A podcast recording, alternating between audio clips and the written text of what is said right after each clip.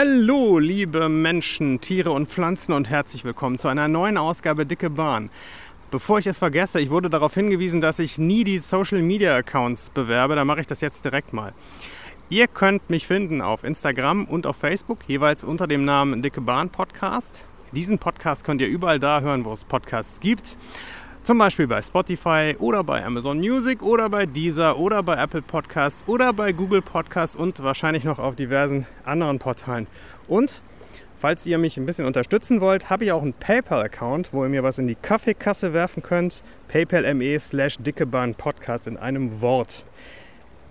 Wenn ihr genug spendet, dann gehe ich demnächst auch mal wieder in den Freizeitpark. Ich bin nämlich komplett verarmt inzwischen. Heute bin ich aber nicht in dem Freizeitpark, sondern habe ein ganz spannendes Thema für euch. Ein Freund von mir wohnt in der Nähe von Bad Münstereifel, eine Stadt, die von der Jahrhundertflut, kann man sagen, vor zwei Jahren sehr stark betroffen war und noch ist. Und da bin ich heute mit genau diesem Freund. Hallo Tom. Hi Olsen. Der Tom hat mir nämlich angeboten, mal mit mir durch die Stadt zu gehen, weil ich immer gefragt habe, wie sieht es denn da inzwischen so aus, mir mal zu zeigen, wie der Wiederaufbau voranschreitet und äh, er wollte mit mir den Weg der Flut gehen, das habe ich richtig verstanden. Genau, wir haben deswegen extra jetzt äh, auf einem Parkplatz etwas außerhalb geparkt und werden jetzt der Erft entlang äh, den Weg der Flut nehmen, den, er auch, äh, den die Erft durch, durch die Stadt gemacht hat.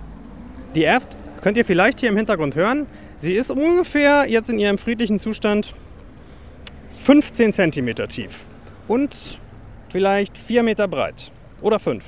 Ich kann es auch nie so genau Ganz sagen. friedlich noch. So ist sie auch normal tatsächlich. Also man kennt es gar nicht anders. Außer, obwohl das stimmt auch nicht, also Bad Münstereifel wird eigentlich so alle sieben Jahre mal von einem Hochwasser äh, heimgesucht, aber natürlich nicht äh, mit, von solcher Dimension, wie es 2021 war. Das heißt also, die Leute waren so prinzipiell schon auf Wasser vorbereitet, nur nicht diese Massen von Wasser und diese Geschwindigkeit auch. Sie sind immer wieder auf feuchte Keller vorbereitet, weil die, die Erft eben mitten durch den Ort fließt aber nicht in diesem Ausmaß, weil die war ja wirklich mehrere Meter hoch, tatsächlich das Wasser. Und ging diesmal auch bis in den ersten, teilweise auch in den zweiten Stock. Ich finde das total krass, habe ich gerade zum Tom schon gesagt, als er mir beim Reinfahren hier schon ein paar Sachen zum Wiederaufbau erzählt hat. Dieses Wort Wiederaufbau. In meinem Kopf ist Wiederaufbau, ich denke da an Trümmerfrauen direkt nach dem Zweiten Weltkrieg oder zum Beispiel auch Flutkatastrophen, Erdbeben in anderen Regionen der Welt, aber nicht an irgendwas, was mitten in Nordrhein-Westfalen eine Stunde von meiner Haustür entfernt passiert ist. Und in der Gegend, wo ich wohne, 20 Minuten weiter auch passiert ist, an einem kleineren Fluss da. Das ist so irre für mich. Ich bin echt sehr gespannt. Wir haben fantastisches Wetter heute. Das wird ein interessanter Gegensatz sein, bei dem schönen Ausflugswetter hier sich über so düstere Themen zu unterhalten. Aber ich finde das wichtig, dass wir es machen. Wir werden, ich versuche es auch ein bisschen versöhnlich zu halten natürlich. Außerdem haben wir das Thema auch gerade aktuell ja wieder in Italien noch. Dieser Podcast, wenn er erscheint, ist es schon wieder zwei Wochen her wahrscheinlich, aber gerade gab es verheerende Überschwemmungen in der Emilia-Romagna-Gegend in Italien, so ähnlich wie hier. Ich glaube in Ostwestfalen noch auch erst vor ein paar Tagen. Ne? Iserlohn, die Kante, war glaube ich auch sogar Hochwasser. Habe ich gar nicht mitbekommen. Ja, tatsächlich war es so. Also waren auch wieder überflutete Straßen, überflutete Keller. Wir müssen uns da inzwischen echt äh, darauf einstellen in den Sommern, offensichtlich. Das ist leider so, ja. Und äh, noch was zum Wiederaufbau und zum dem Krieg, äh, dem Kriegsvergleich. Erst vor anderthalb Wochen war Angela Merkel hier. Sie hatte versprochen, dass sie nochmal wiederkommt nach der Flut. Mit Stahlhelm. So ungefähr. Und einer, mit dem sie gesprochen hat, äh, ein Gastronom hier, der sagte, man muss sich das ja nochmal noch mal vor Augen halten, es sah wirklich so aus wie nach dem Krieg.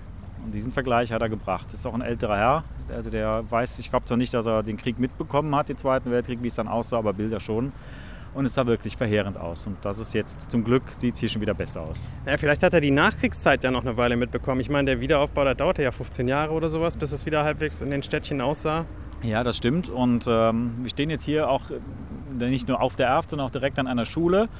Und die, da hatte mir der Schulleiter zuletzt den Vergleich gegeben. Ähm, ich glaube, in, an der Oder hat man 15 Jahre für den Wiederaufbau einer Schule gebraucht, in Passau sieben Jahre und sie wollen aber so in drei, vier fertig sein. Und man muss jetzt bedenken, es ist schon zwei Jahre her, aber die arbeiten immer noch oder unterrichten immer noch teils in Containern und das war nicht, nicht, ist nicht schön. Och du, in meiner Stadt unterrichtet man seit 20 Jahren in Containern, einfach weil keine Kohle da ist und keine Gebäude und alles verschimmelt und so. Das ist nicht weiter äh, ungewöhnlich. Naja, gut. Jede Stadt ist anders. Jetzt fragt ihr euch wahrscheinlich, wieso unterhält sich der Tom mit irgendwelchen Schulleitern? Weil der Tom, das habe ich gar nicht erwähnt, Journalist ist, Lokaljournalist. Was machst du denn so, sag mal? Also man kann sich denken, ich schreibe über Bad Münstereifel unter anderem. Ich bin beim Kölner Stadtanzeiger und bei der Kölnischen Rundschau in der Lokalredaktion hier in Euskirchen. Das ist unsere Kreisstadt. Ähm, ja, schreibe über Bad Münstereifel und über den Lokalsport, aber da finden wir heute wenig Querverweise. Richtig, aber dazu machen wir vielleicht irgendwann in der Zukunft noch mal was. Da hatte ich den Tom schon mal drauf angesprochen, weil ich das ganz spannend finde, weil ich, ich interessiere mich so halb nur für, für Fußball, aber in letzter Zeit ein bisschen mehr, hin und wieder auch mal zum äh, zum Kreisligaverein bei uns gegangen, der jetzt aufgestiegen ist. Das muss euch nicht interessieren, denn heute geht es ja hier um Bad Münstereifel. Und ich würde sagen, wir gehen jetzt einfach mal los. Genau, gehen wir mal den Weg des Wassers. Gut. Wir sind erst ein paar Meter weiter, aber der Tom hat mir schon sehr interessante Geschichten über die Schule hier erzählt. Das Gymnasium war es, das genau, für das 8 Millionen saniert werden musste. St. Angelo Gymnasium. Ich habe der letzte Stand war irgendwas von mehr als sieben. Es kann aber sein, dass es mittlerweile auch acht sind. Ich habe jetzt nicht mehr gefragt in letzter Zeit. Es ist ein erzbischöfliches Gymnasium, wo eben die Oberstufe, ich glaube, ich hatte es eben schon gesagt, noch komplett im Container unterrichtet ich, wird. Hast du nicht im Podcast gesagt, ah, sondern okay. zu mir privat. Hier stehen nämlich neben der Schule so 15 Container so nebeneinander aufgereiht. Sieht aus wie ein Flüchtlingsheim, wirklich. Ja, genau so. Ähm, die sind innen tatsächlich komfortabler, als sie von außen aussehen. Sie sind auch, sind auch knackig warm. Ich war im Winter mal drin. Haben auch Toiletten. Äh, das ist nämlich das Problem, was die Schule in der, in der Unterstufe hatte. Die Toiletten sind überflutet gewesen. Äh, die im ersten Stock wurden dann zu Technikräumen, zum Serverraum um, umfunktioniert und die Kinder mussten anderthalb Jahre lang ähm, irgendwie der Schulleiter sagte mal, zu Kirmescontainern gehen und da ihr Geschäft, ihre Geschäfte verrichten. Und im Winter sind die auch schon mal gerne zugefroren, wenn irgendwas war. Also es war unwürdig. So sagte zumindest der Schulleiter und das kann ich ihm dann doch glauben. Ja. Jetzt hast du mir hier auf der anderen Seite was von die Zwölf erzählen wollen. Einer was? Kindertagesstätte? Das ist die Kindertagesstätte Magische Zwölf des Kinderschutzbundes. Und die wird jetzt fast zwei Jahre nach der Flut dann jetzt endlich wieder eröffnet, bald. Äh, ich habe die ersten Kinder. Ist das ein, Entschuldigung, ist das ein kompletter Neubau? Weil wir sehen hier Nein. einen Rohbau mit Fenstern. Nein, tatsächlich nicht. Ich glaube, dass hier einfach nur die Außenfassade ja. äh, erneuert wurde. Also der Bau ist so, wie er vorher auch war. Okay. Mal gespannt, wie es aussieht, wenn es fertig ist. Ja, ich hoffe, dass ich in zwei Wochen mal rein darf, endlich. das machen wir gleich.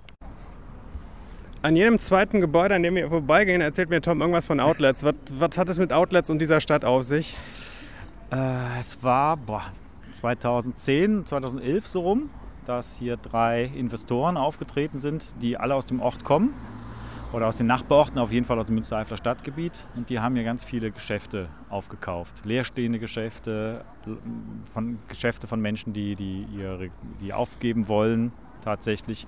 Denn Bad Münstereifel war so um 2010 rum tatsächlich eine sehr tote Stadt. Also wenn man hier tagsüber hergegangen ist, äh, konnte man von Stadttor zu Stadttor gehen. Das ist, ich glaube, das ist ungefähr ein Kilometer und kann sein, dass man keinen getroffen hat in der, in der Zeit.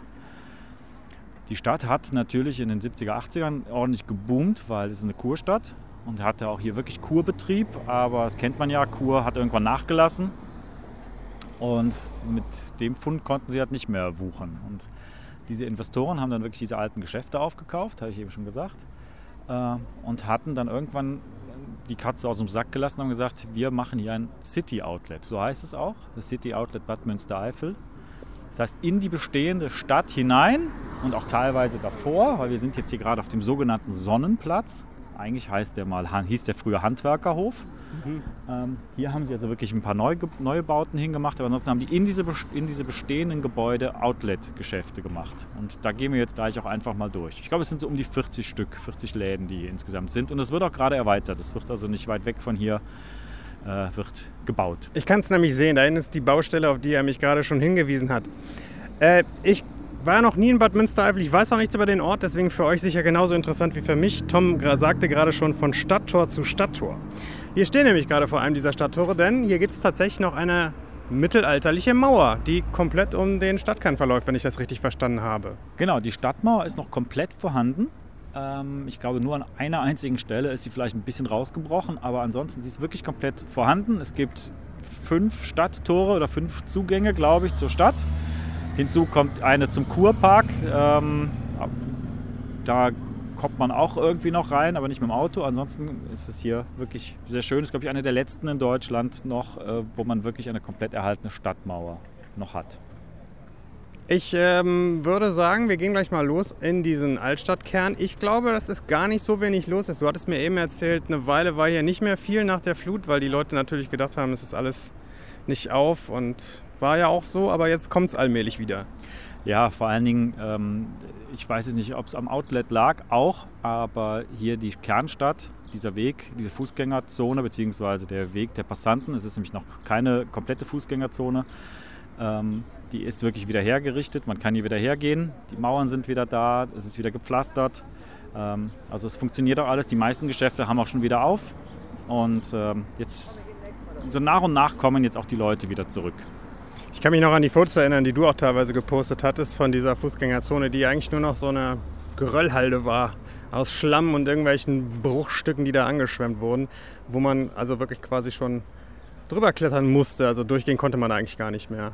Nein, die ersten Tage war es also wirklich so, dass man auch kaum zu Fuß durchkam, weil hier die ganzen Böden weg waren. Das Wasser musste erstmal ablaufen, ne? Das Wasser, das Wasser war dann schon weg, das ist irgendwo rausgeschwemmt. Okay. Also das ist dann irgendwann in die Erft zurückgekehrt, in, ins Erftbett und ist dann, deswegen gab es ja auch die Verzögerung. Also im Rhein-Erft-Kreis, der ja nördlich von hier ist, also quasi zwischen dem Kreis Euskirchen und Köln, da kam die Flut ja auch erst, wenn man so will, am nächsten Morgen. Das heißt, das Wasser ist nach Norden ah, ja. gezogen tatsächlich. Und ähm, also ich wollte an, an dem Tag danach wollte ich nach Köln fahren und bin nicht hingekommen, weil dann plötzlich im, im, im Erftstadt, Erfter, Erftstädter Bereich alles überschwemmt war, wo es hier schon wieder weg war. Und hier war jetzt quasi, wir stehen, die Erft ist jetzt da hinten. Ne? Das könnt ihr jetzt natürlich nicht sehen. Ich zeige jetzt sinnlos genau. ins Grüne. Und tatsächlich ist es so, äh, sie kam von Süden und das Tor, auf das wir jetzt schauen, ist das Orchheimer Tor.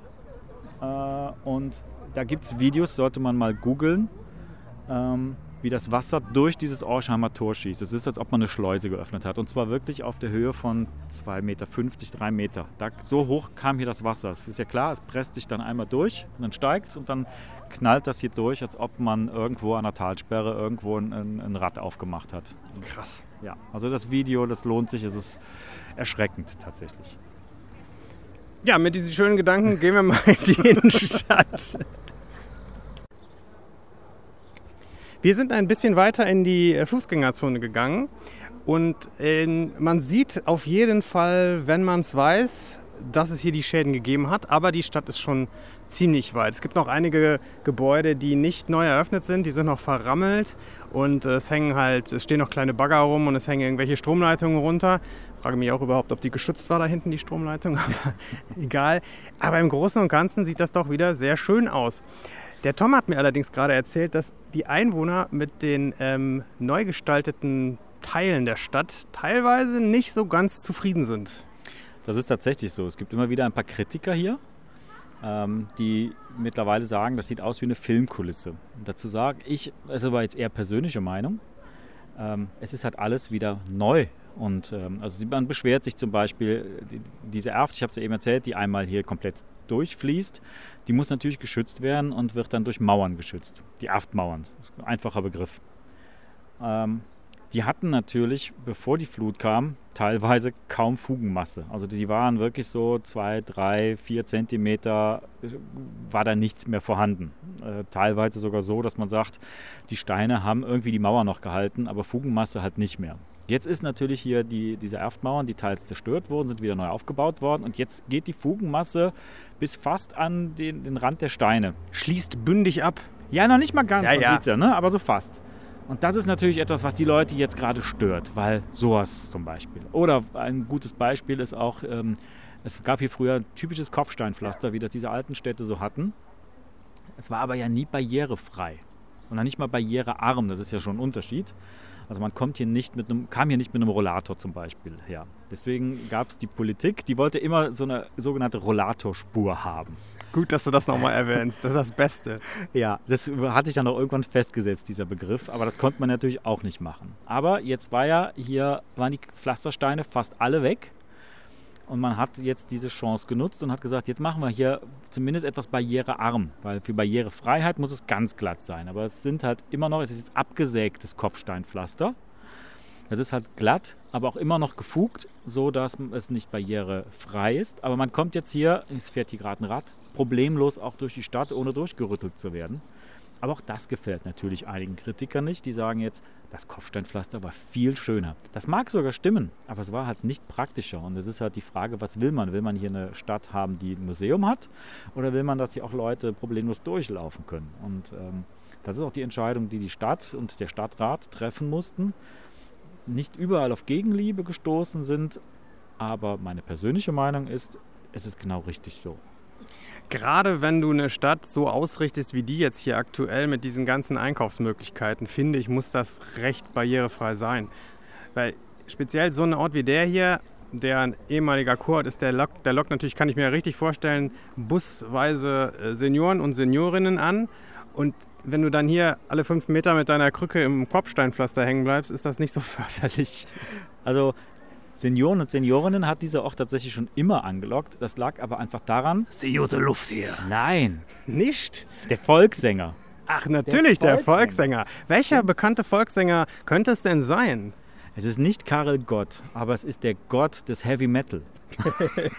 Er redet natürlich von Heino. Genau. Das Einzige, was ich vorher über Bad Münstereifel wusste, ist, äh, da hat Heino doch sein Café. Aber das gibt's, glaube ich, gar nicht mehr, ne? hast du gesagt mal. Ja und nein. Also Heino hatte tatsächlich mitten in der Stadt früher das Café. Da gehen wir gleich auch irgendwann mal hin.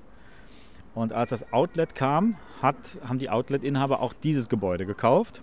Heino hat sich damals fürchterlich aufgeregt und hat gesagt, da wo es eine Haselnusstorte gab, gibt's, werden demnächst Unterhosen verkauft. Es hat Heino übrigens nicht daran gehindert, mittlerweile Schwarzbraun ist die Unterhose. Genau, ja, das auch. Es ist übrigens ein Puma-Store draus geworden. Also Unterhosen, glaube ich, gibt es da eher nur bedingt. Die, das Geld kommt, Puma, ne? Ist, ist klar. Ihr, ihr, kennt meine, ihr kennt meine Kontonummer und den PayPal-Account habe ich ja eben erwähnt. Ja, sorry. Nein, ist Passt. kein Problem. Das geht hier bei mir. Ich bin käuflich. Wer, was, wer, wer Werbung will, einfach einreichen. Ich mache euch einen Ich, schau grade- Preisplan. also ich trage gerade Adidas-Schuhe und du? Ich habe, ich weiß nicht, von Ara sind die, glaube ich. Die Ja. habe ich im Outlet in Ara in Wermelskirchen gekauft. Wir haben einen einzigen Laden, der sich Outlet nennt. Nein, aber früher sind die Leute hier busseweise hingekommen. Ich wollte aber die Heino-Story zu Ende erzählen. Ich glaube, Heino äh, ist sogar bei der Eröffnung dann natürlich aufgetreten, was natürlich auch zeigt, dass Heino weiß, wo das Geld fließt. Ja, Ähm, ja, aber busseweise sind die Leute wirklich damals in die Stadt gekommen. Das Café war früher unten ähm, und ist dann ins Kurhaus. Äh, den, quasi Luftlinie vielleicht 200 Meter hoch, aber es ist ganz schön anstrengend. Die Busse fahren dann jetzt hoch. Aber im Moment wird das Kurhaus aber umgebaut. Heino wohnt in Kitzbühel. Der wohnt auch mittlerweile im Kurhaus da oben, hat eine ganze Etage. Aber äh, weil es halt umgebaut wird, sagt er, auf der Baustelle will er nicht wohnen. und deswegen wohnt er in Kitzbühel. Deswegen wohnt er in Kitzbühel. Seine Freund, äh, Frau ist ja, ist ja Österreicherin und deshalb ähm, wohnt er halt jetzt da. Es soll, glaube ich, auch ganz schön sein da. Es gibt auch noch ähm, neue äh, Laternen, die auch ganz schlimm sind. Ich finde ich find übrigens, das muss ich auch eben sagen, Tom hat mich immer gefragt, was hältst du denn davon? Er wollte immer so wissen, oh, bevor er mir gesagt hat, was die Veränderungen sind, wie ich die finde. Und ich habe noch nichts Negatives gesehen hier. Ich finde, das ist alles schön gemacht. Das ist auch modern. Auch diese Lampen da, die haben auf jeden Fall irgendwelche Energiesparbirnen drin. Das macht sehr viel Sinn, das so zu gestalten. Ja, früher gab es hier diese klassischen Lampen, die man aus so einer Altstadt kennt. Ja, also ja, die auch so wirklich so ein bisschen historisch aussahen. Ähm, und jetzt sind es moderne Stelen. Der Stadtrat hat damals beschlossen, sie sollen nicht auffallen. Sie sollen nicht den Blick hier von den alten Fachwerkhäusern äh, lenken. Und ich finde, das passt auch ganz gut. Ja, sie sehen halt modern aus, das stimmt. Sie haben WLAN, ja, sie haben Energiespar. Ähm, WLAN, wofür brauchen die WLAN? Die ganze Stadt kann, hat, glaube ich, hier ist mit Freifunk, glaube ich, angeschlossen. Also, mal. Ey, warum lade ich hier nicht die ganze Zeit Sachen runter auf meinem Handy parallel? Ja, Das weiß ich auch nicht. Machst du ja sonst. Dann mache ich jetzt gleich. Also einmal jetzt gleich Pornhub aufrufen und das passt. Bitte? Ja. Was ist, was ist denn Pornhub? Äh, Weiß ich nicht. Spotify wollte ich sagen. okay. Hört sich so ähnlich an. Ähm, diese Lampen, ähm, Fun Fact, in der Nähe ist der Nationalpark Eifel und der, im Nationalpark Eifel will, soll, der soll Sternenparkregion werden.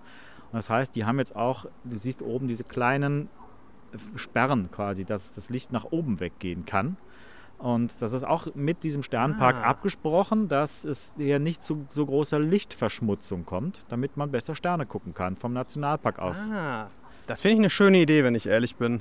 Ja, Überhaupt muss ich mal eben sagen, bevor ich das nie erwähne in diesem Podcast, dass es hier schön ist. Diese ganzen alten Fachwerkhäuser und auch diese.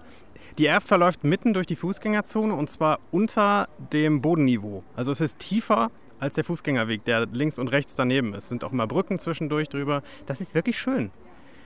Ja. ja, das ist eine ganz schöne Stadt. Also ich glaube, hier kann man gut leben und hier kann man auch gut einkaufen und vor allem kann man hier auch mal ein paar, einfach nur ein paar schöne Stunden verbringen. Geld von der Tourismusbehörde bitte auch an den Tom überweisen. Ich wollte gerade noch mal was erzählen. Der Tom und ich, wir haben uns in einem Musikforum kennengelernt vor einer ganzen, das ist schon lange her.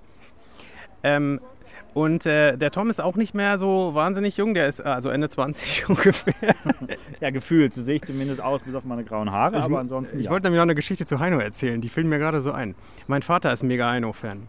Ich bin mit Heino also quasi aufgewachsen und äh, man kann auch sagen geschädigt worden. Ich habe es immer gehasst, aber es gibt auch ein, zwei Heino-Songs, die ich gut fand. Und wir haben ja früher, als es noch Kassetten gab, Opa erzählt vom Krieg, meine Damen und Herren. Wir haben uns ja so ich bin gerade geschockt, einfach nur, weil du Heino-Songs gut findest. Pass mal auf, jetzt, die, Geschichte, die Geschichte wird noch besser. Die Geschichte wird richtig gut. Naja, es geht. Wir haben ja immer diese Mixkassetten fürs Auto aufgenommen. Du bestimmt auch, ne? Ja, natürlich. Ich habe früher die, wie hieß das? SWF3 Hitline habe ich sogar. Ja, sowas zum Beispiel. Ja. Und dann später auch selber Sachen von CD und so natürlich, auf Kassette ja. fürs Radio. So, warst du ein Freund von Stilbrüchen auf deinen Kassetten oder eher alles so ähnlich? Mir war das immer vollkommen egal, Hauptsache die Songs waren gut. So ist das bei mir auch, aber ich habe schon ein oder zwei Leute mit den Stilbrüchen auf meinen Kassetten damals schockiert im Auto, weiß ich noch genau, dass Leute gesagt haben, was, wie kannst du das denn hintereinander aufnehmen? Und ein Stilbruch war, zuerst war ein Song von Slayer und ich glaube, es war Skeletons of Society und danach Rosmarinheide von Heino.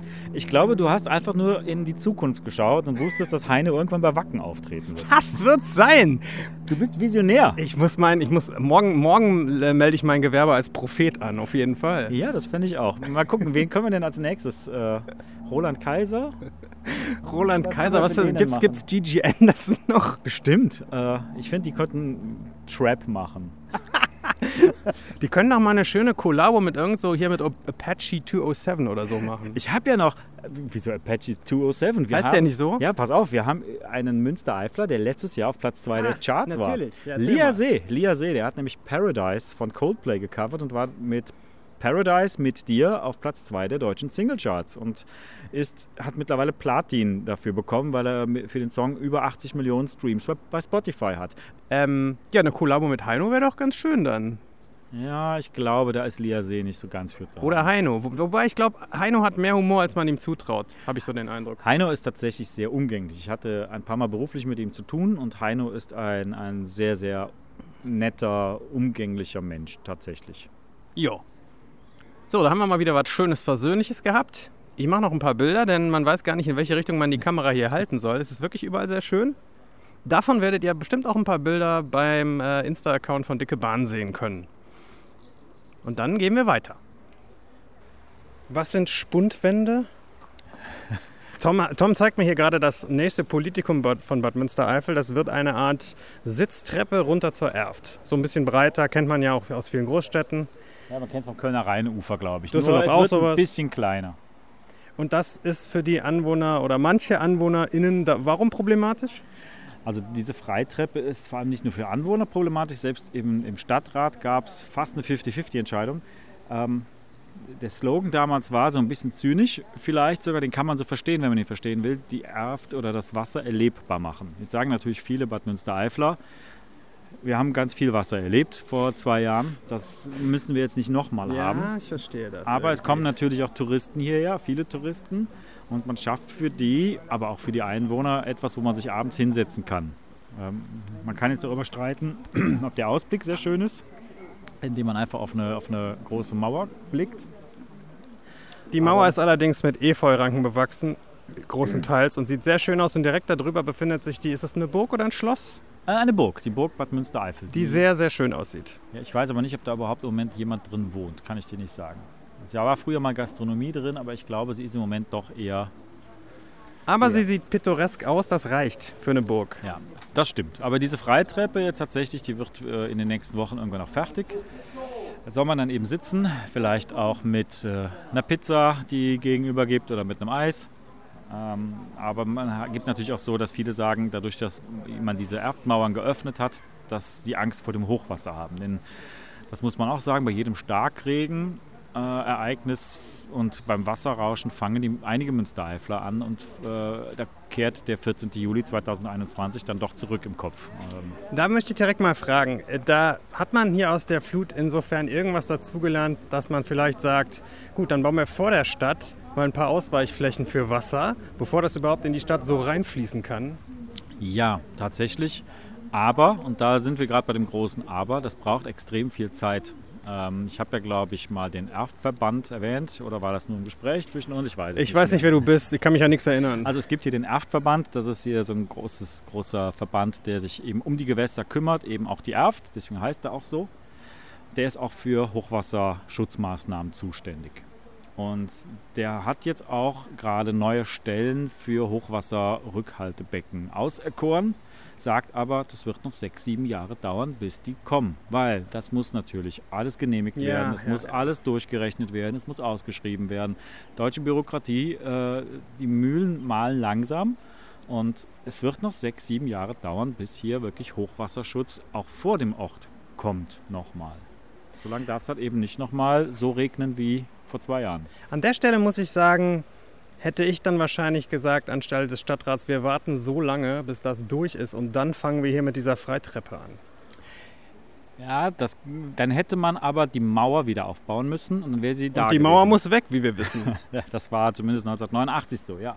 Aber tatsächlich, wenn, man hatte diese Entscheidung. Man baut die Mauer wieder so ja. auf, wie es war. Dann hätte man diese Treppe nie gebaut, weil dann hätte man die neue Mauer wieder kaputt machen. Gut, wenn die Mauer eh schon kaputt und zerstört war. Hier an der Stelle ja. war nichts. Hier an der ja. Stelle war die Mauer komplett weg. Und dann kam eben die Idee von einem der, der Ingenieure, die das Ganze hier mit begleiten und sagte, sollen wir da nicht was machen? Und ich habe eben gesagt, es war eine sehr, sehr enge Kiste auch im Stadtrat mit Für und Wider. Man hat sich knapp durchgesetzt, äh, dass man sie baut.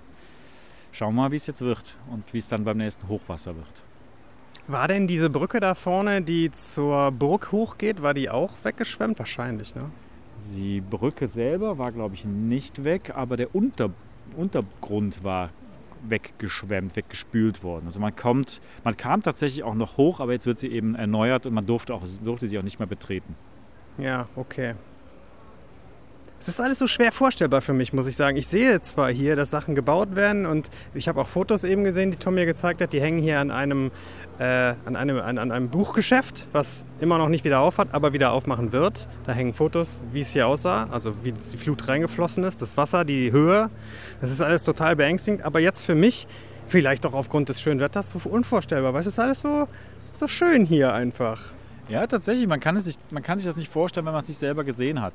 Ähm, ich selber hatte gar nicht so viel Wasser gesehen, weil ich irgendwo anders in der Ecke war vom Kreis Euskirchen zu dem Zeitpunkt. Aber als ich am nächsten Tag dann auch mal hier rund gefahren bin, da sah man erst, wie hoch das war. Und ich selber wohne in der Kreisstadt in einem Haus, wo auch das Wasser 1,80 oder so im Erdgeschoss gestanden hat. In meiner Redaktion ist es tatsächlich so, dass da im Flur auch 1,80 das Wasser hoch war. Und hier in, in Bad Münstereifel war es eben auch 1,50 bis 2 Meter teilweise hoch. Und man kann sich das nicht vorstellen. Wenn man jetzt hier so die Erft ein bisschen plätschern sieht, ist das sehr surreal. Ja. Tom hat mir gerade noch was Interessantes erzählt. Ich habe ja eben erwähnt, dass äh, in vielen Bereichen die Stadt eigentlich ganz normal wieder aussieht, aber ein großer Unterschied ist, die haben hier seit mehreren Jahren keinen Bahnverkehr mehr. Weil, warum? Das Wasser ist, hat auch die, die Gleise zerstört tatsächlich. Ähm, Brücken waren weg ähm, und ja, es ist ein Endpunkt hier, Bad Münstereifel, von der. ein von, Kopfbahnhof? So gesehen, glaube ich, ja. Ja, genau das. Und Hat der auch eine Mall, wie sich das gehört? Nein, nicht wirklich. Ich glaube, das sind ja nicht mal Automaten. Aber die hm. Kurverwaltung ist, glaube ich, da. Nein, äh, die Gleise sind alle weggenommen worden. Die werden erneuert. Und ich glaube, Ende 2023 soll hier wieder der erste Zug kommen. Das ist die Verbindung, äh, erstens direkt von Euskirchen, aber die führt dann weiter bis nach Bonn, soweit ich weiß. Also man kommt, glaube ich, von Münstereifel bis nach Bonn. Ja, und da sind ganz viele, viele Dörfer sind gerade bis hin nach Euskirchen abgeklemmt von der Bahn ähm, und freuen sich alle darauf, wenn das wiederkommt, weil äh, Bad Münstereifel ist eine Schulstadt. Viele, ja. viele gerade auch dann aus dem südlichen Bereich des Stadtgebiets Euskirchen und natürlich aus den Dörfern von Bad Münstereifel, die nördlich liegen von der Stadt, kommen mit dem Zug hier hin. Und die werden gerade irgendwie mit Schienenersatzverkehr hier hingekarrt und das ist alles nicht ganz so, so schön. Und für die Touristen ist es natürlich auch viel schöner, wenn man hier mit dem Zug kommen kann. Richtig, da kann man noch mal schön hier eine Eierlikörtorte mehr essen. Ja, muss nur gucken, wo es Eierlikörtorte gibt. Aber Gibt's ich demnächst mal, wieder. Ich mache hier ein Eierlikör-Tortenlokal auf. du kannst, ja- wir können ja gleich mal einen Eierlikör-Tortentest machen. Wir gucken mal, was es an Immobilien gibt und dann machen wir für unseren Eierlikör-Tortentest ein äh, Eierlikör-Tortenfest lokal auf. Das, ich, jetzt steige ich aus. Okay, ist gut, reicht dann auch. Der Tom sagte gerade, und das sind meine liebsten Gesprächspartner, das wäre vielleicht auch gar nicht so uninteressant für den Podcast mit der Feuerwache. Deswegen drücke ich ihm jetzt das Gerät hier in die Hand und mache noch ein Bild in der Zeit. Ja, wir stehen jetzt hier wieder auf der Erft, einmal auf der ganz anderen Seite von Bad Münstereifel und mit Blick auf die Feuerwache von Bad Münstereifel. Und das Problem ist, die müssen einmal über die Erft rüber. Was blöd ist, wenn das Wasser kommt. Ähm, die Bürgermeisterin selber war zuerst hier in der Feuerwache und als das Wasser stieg, hat man gesagt, "Hm, das ist jetzt auch nicht so gut, von hier eine Koordinierungsstelle für das komplette Stadtgebiet zu machen. Und dann hat man sie weggeschafft in ein Dorf, was höher liegt. Und da haben die dann auch die ganze Nacht alles, alle Einsätze koordiniert. Aber diese Feuerwache hat immer das Problem, man hat, kommt auch nur über Brücken an sie ran. Und da will man jetzt auch überlegen, was man macht. Ähm, ja, auf jeden Fall äh, waren die dann ein bisschen, wie soll man sagen, gearscht darf man nicht sagen, darf Wieso man im denn Podcast schon. Gearscht waren sie auf jeden Fall, weil sie kamen ja einfach dann nicht mehr zu, ihren, zu ihrer Feuerwache rüber. Und hier ist auch noch direkt eine Rettungswache nebenan vom, vom Malteser Hilfsdienst, die das gleiche Problem haben. Die sind jetzt in Containern untergebracht. Ähm, ja, alles keine so gute Situation, wenn man hinter einem Fluss aufgebaut hat. Das ist wohl wahr. Ich finde es auch sehr interessant, ähm, sich das jetzt mal so anzuhören, was der Tom erzählt, weil man denkt ja, du baust halt wieder auf nach so einer Flut und dann ist gut. Aber welche Bedenken dann da dranhängen, die die Zukunft betreffen, das ist ja nochmal eine ganz andere Geschichte und deswegen dauert das hier halt auch alles ewig und kostet ja auch enorme Geldmengen. Gibt es da eigentlich ein geschätztes Volumen, welche wirtschaftlichen Schäden hier aufgetreten sind? Ich glaube, in Bad Münstereifel sprechen wir nur von kommunalem Eigentum, also wirklich auch Straßen und äh, städtischen Gebäuden von 177 Millionen Euro. Puh. Die zu, ich glaube, 99, Komma noch was Prozent auch wirklich dann aus dieser Wiederaufbauhilfe gefördert werden. Gab es hier eigentlich Todesfälle zu beklagen? Ich glaube, in Bad Münstereifel gab es fünf Tote, ja. Gott. Aber ich weiß gar nicht, ob in der Stadt, wo wir jetzt hier sind, selber, im, ich glaube schon, aber auch an, ja doch, gab es auch, aber ein paar in den Dörfern, äh, die dahinter noch kommen. Also insgesamt gab es, glaube ich, im Kreis Euskirchen, wenn ich mich richtig erinnere, 26 Tote, davon fünf in Bad Münstereifel. Wow, das ist sehr, sehr viel. In Italien sind sie jetzt aktuell, glaube ich, bei 15. Und das ist ja auch schon alles nicht Also- notwendig. Aber was du sagst, ist ja richtig. Ähm, man denkt jetzt natürlich auch den Hochwasserschutz neu. Es gibt ein sogenanntes HQ100, das ist ein Richtwert. Ist das nicht so eine, so eine Partydroge? Auch. Nein, es ist der Richtwert für das sogenannte 100-jährliche Hochwasser. Das ist also ein Hochwasser, was laut Statistik einmal alle 100 Jahre kommt. Und diesen Wert hat man aufgrund der Unwetter der letzten Jahre, ja nicht nur hier in Bad Münstereifel, sondern insgesamt in Deutschland, angepasst. Und jetzt heißt, man muss jetzt alle Hochwasserschutzmaßnahmen, die nach diesem HQ100 ausgerichtet sind, neu anpassen, weil jetzt eine neue Höhe gilt. Das heißt, man muss alles neu überdenken Hm. jetzt bei diesem Wiederaufbau. Und man muss aber mehrere Sachen. Man muss gucken, wo kommt der normale Regen her, wo, kommen, wo fließen die Gewässer her. Das sind unterschiedliche Sachen. Das eine ist Hochwasserkarte, dann gibt es eine Starkregenkarte. Dann muss man aber auch noch den Straßenbau damit äh, berücksichtigen. Es gibt so viele Fälle hier und so viele Parteien, die da mit involviert sind, wo man einfach dann äh, am Ende sagen muss, deswegen dauert es so lange. Die müssen sich alle absprechen und die müssen die Lösung finden für das Ganze. Und das ist für die Anwohner natürlich furchtbar, ähm, weil die natürlich am liebsten hätten, dass alles innerhalb von wenigen Monaten aufgebaut wird. Auf der anderen Seite, dann macht man es vielleicht auch vernünftig, muss man auch sagen.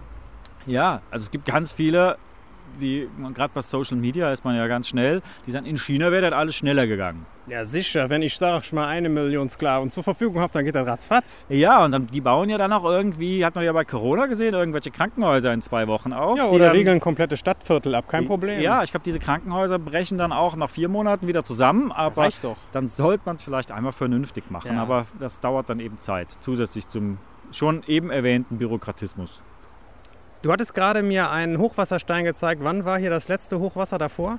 Also das letzte größere Hochwasser war, was hatten wir gesehen, 1956, ne? 1956 war es. Und ähm, ich habe ja eben mal erwähnt, also Hochwasser kommen hier in Bad Münstereifel so alle sieben Jahre, aber dann immer nur so ein bisschen, so in den letzten Jahren. 1956 war nochmal ein ganz schlimmes und ich hatte das Vergnügen, tatsächlich mal mich mit dem Stadtarchivar zu unterhalten und der hat mir hier so ein paar Hochwasser der letzten Jahrhunderte mal so ein bisschen aufgelistet. Und ich hatte dann von einem, ich, ich kriege das Jahr nicht mehr genau zusammen, irgendwann im 15. Jahrhundert, so 1420 rum, gab es hier wohl mal eins, wo dann das, wo das Wasser nachts kam, die Stadttore waren alle zu und die sogenannte Schosspforte, wo eigentlich das Wasser durchfließt, wurde von Unrat irgendwie auch zugedrückt. Und er hat mir dann so formuliert, und so stand es aber, glaube ich, auch irgendwo in einem alten Archiv, die Stadt lief voll wie eine Badewanne. Und da sind, glaube ich, deutlich mehr Menschen gestorben als jetzt im Jahr 2021.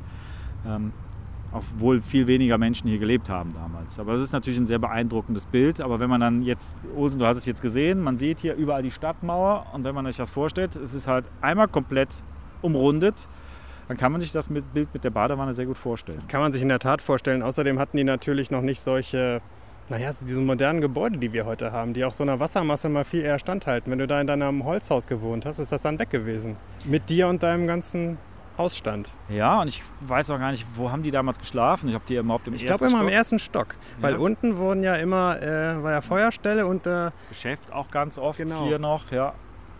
Ja, aber war halt was anderes.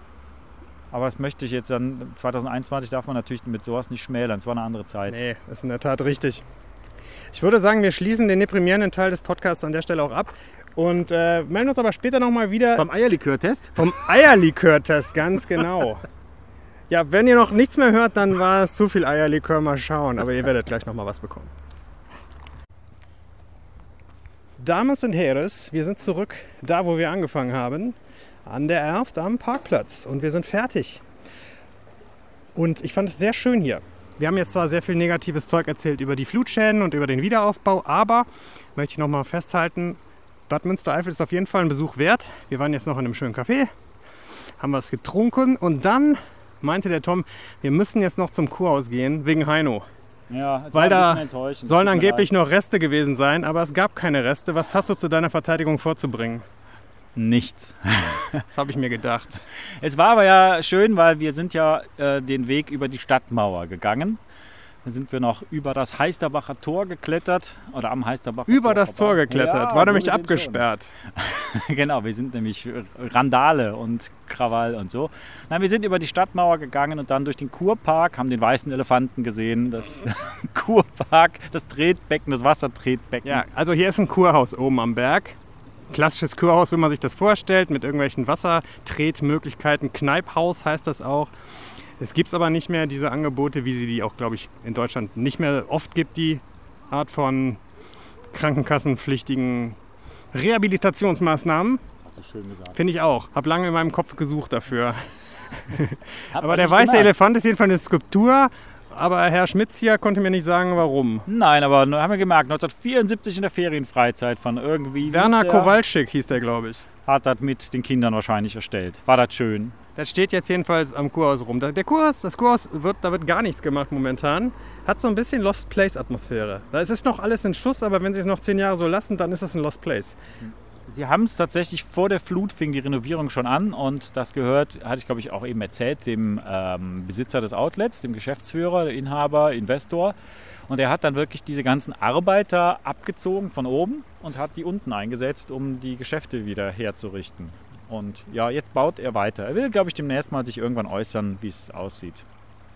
Dennoch kann man einfach da sehr schön raufklabastern, klabüstern, klabusterbären und äh, Da baut der Mann.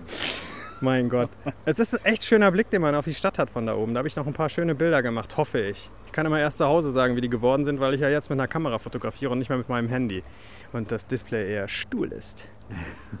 Ja, das war's. Äh, lieber Tom, vielen Dank für die interessanten Sehr, sehr Erläuterungen. gerne. Sehr gerne, habe ich gern gemacht. Hast du noch irgendwas, was du der Nachwelt unbedingt übermitteln möchtest? Kommt einfach nach Bad Münstereifel, äh, trinkt einen Kaffee hier, kauft irgendwas ein, guckt euch die Stadt an und äh, es lohnt sich. Es klingt doch wirklich sehr nach äh, Fremdenverschönerungsverein oder wie die heißen hier. Ja, ich glaube, ich werde dann äh, diese Podcast-Aufnahme auch der Bürgermeisterin zuspielen und sie wird die dann verlinken auf der offiziellen Seite der Stadt Bad Münstereifel. Ja, also wenn die- wahrscheinlich endlich mal Kohle bekommen. Wenn die einen offiziellen Podcast brauchen, die Stadt Bad Münstereifel, ich hätte noch Kapazitäten frei. Okay, ich auch. Meine Damen und Herren, das hat mir Spaß gemacht. Ich hoffe euch auch. Wir hören uns bald wieder. Mit welchem Thema weiß ich noch nicht, aber es wird auch dann wieder extrem gut, wie immer. Bis bald. Malet Jod. Tschö.